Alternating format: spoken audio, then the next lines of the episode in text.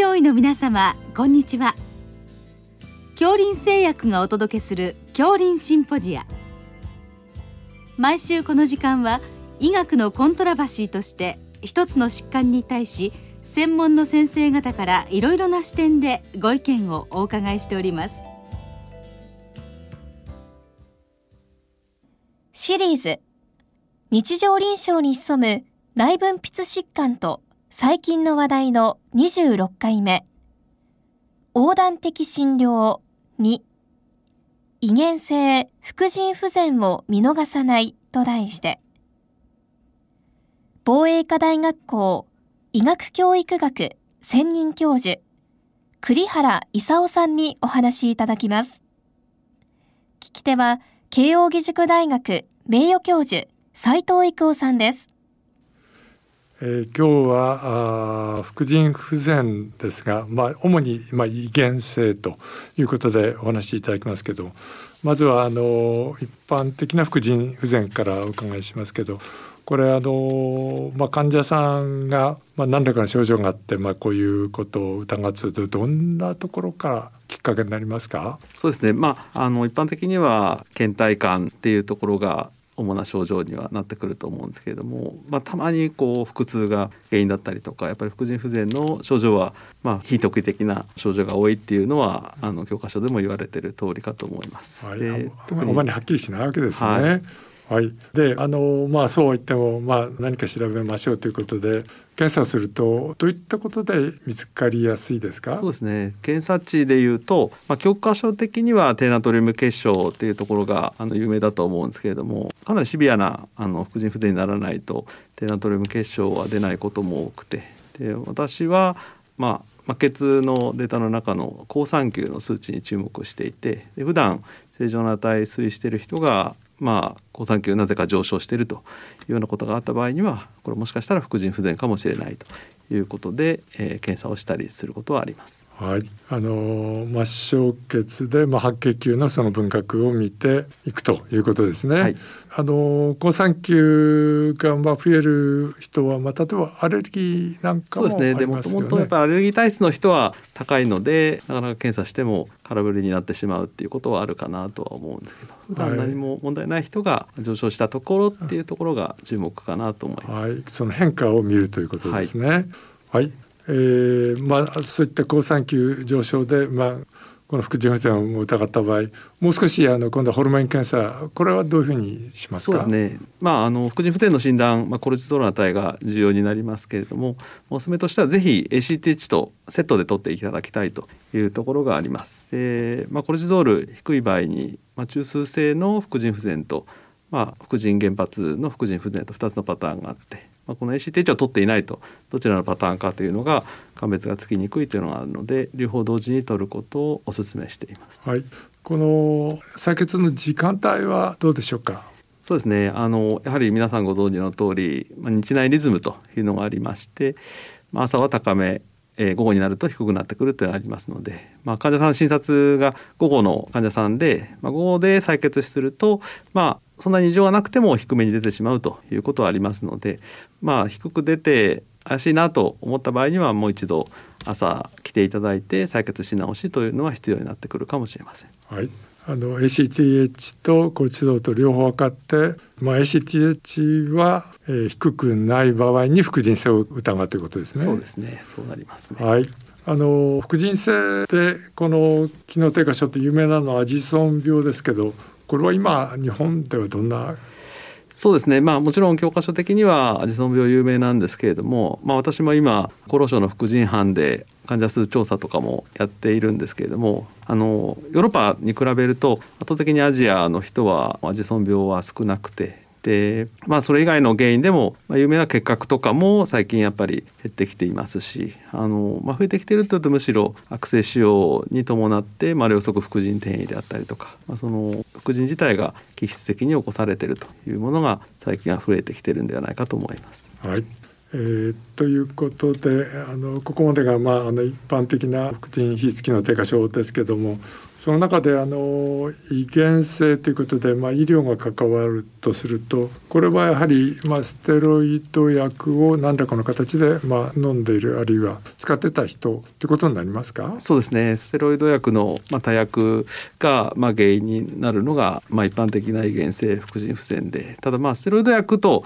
認識しながら飲んでいる人はやはり処方している先生からも急にやめてはいけませんよということを言われていますのであのやはり臨床で多いのはあのセレスタミンとかあの、まあ、アレルギーのお薬として、まあ、患者さんは飲んでいて、まあ、その中にステロイドが含まれているということを知らずに飲んで、まあ、出す方もあまり意識していないというところで、まあ、そういうところがアレルギーの症状を取れたのでパタッとやめてしまって、うん、まあ、副腎不全になってしまうというパターンは時々目にする症例だと思います。これはやはりあれですかね花粉症などで使うことが多いでしょうそうですね。あの、はい、花粉症でも使われますしやっぱりその皮膚のアレルギー症状なかなか治らないということで使われているのもあるみたいです。はい、で例えば膠原病とかネフローゼのような、まあ、ステロイドをしっかり使う場合には、まあ、使うドクターも、まあ、そこは認識していて患者さんも分かっているということで、まあ、なんかまあ事故とかお地震があって薬がなくなっちゃうとかそういうこと以外は、まあ、多くはないわけですね。そうですねはい、そこはあまり、はい、心配しなくても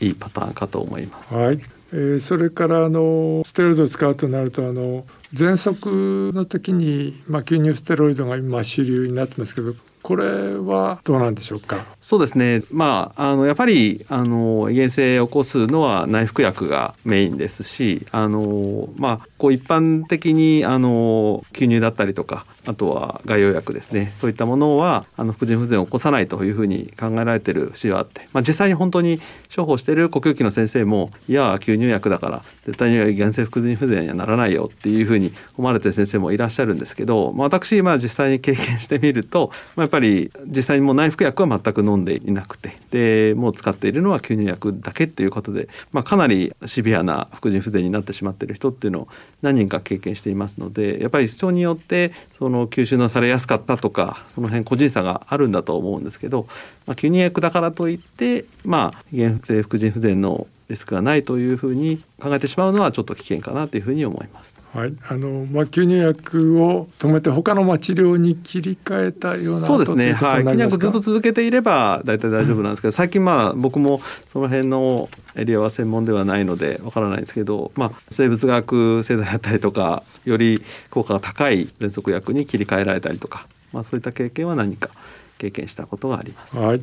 それからあと皮膚科で外用でステロイドっていうこともありますけどこの辺もそうですね。やはりあの経費であの吸収されるっていうと、まあ、さらに吸入よりもあのステロイドが全身に及ぼす影響っていうのは確かに少ないと私も思います。ただやっぱり軽度なあの副腎不全になっている方っていうのはあの私もいるのかなというふうに思っていて。で先ほどお話しした倦怠感としてまあ発見された副腎不全ではなくて、まあ、採血をしたらたまたまちょっとコルチゾールこの人低いなっていうそういうような患者さんも時々いると思うんですけれども、まあ、そういう人たちをきちんと病歴聞いてみるとあのどこかでステロイドの外用薬が出されていてあそれがちょっと影響しているのかなっていうふうに振り返って、まあ、気づく症例っていうのはあるかと思います。はいということですね。えーと、それからあれですかあの副腎のまあ手術を行うような病気もありますね。その術後っていうことも可能性はあるそうですね。はい。あのもう有名なのはもちろんクッシング術後は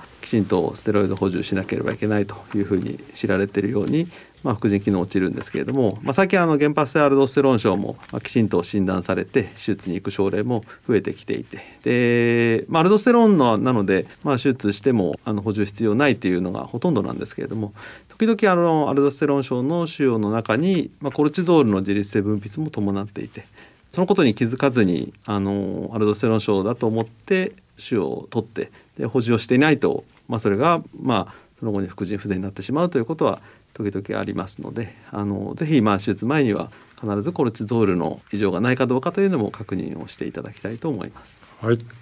えー、それからあの免疫チェックポイント阻害薬の使用が増えていてこれもいろいろな内分泌系の異常を起こすということが有名ですね。そうですね。まああのやっぱり遺伝性というふうになると確かにこれも入ってくると思います。で、あのまあ実際にただ遺伝性であの副腎不全を起こすパターンは副腎性先ほどのアジソン病ライクの副腎性は少なくてあの下垂体炎ですね。中枢性の副腎不全。それも、まあ、不思議とは ACTH 単独欠損症パターンを取ってくるものが多いんですけれどもまあそちらの方が多いのは確かです。ただまあやはり遺伝性という扱いで考えると、まあ、これも一つカテゴリーには入ってくるのかなと思います。やはり最近すごく効果高いんであのまあ、いろんなあの塩を専門とする科で使用されていますので本当によく見るパターンになっているかなと思います。はい。ということで、まあ、これらが見つかった場合これ治療はどうしますか？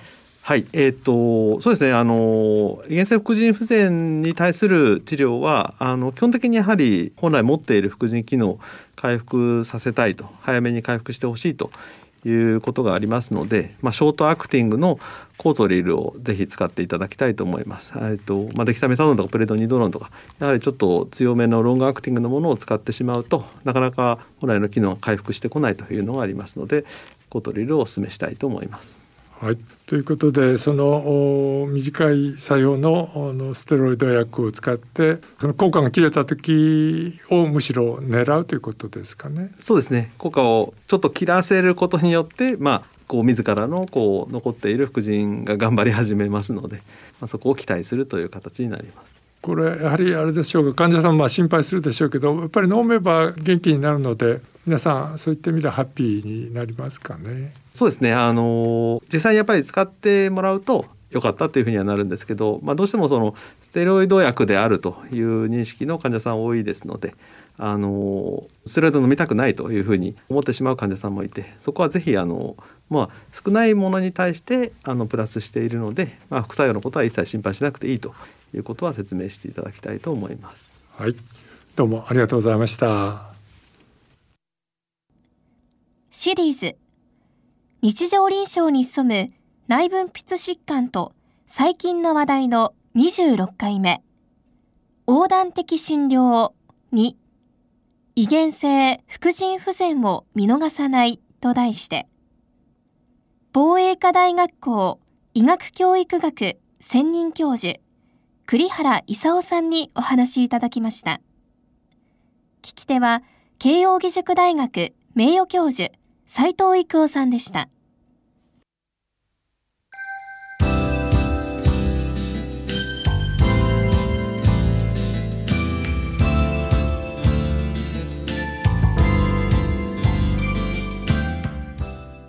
それでは恐林製薬がお送りしました恐林シンポジア来週をどうぞお楽しみに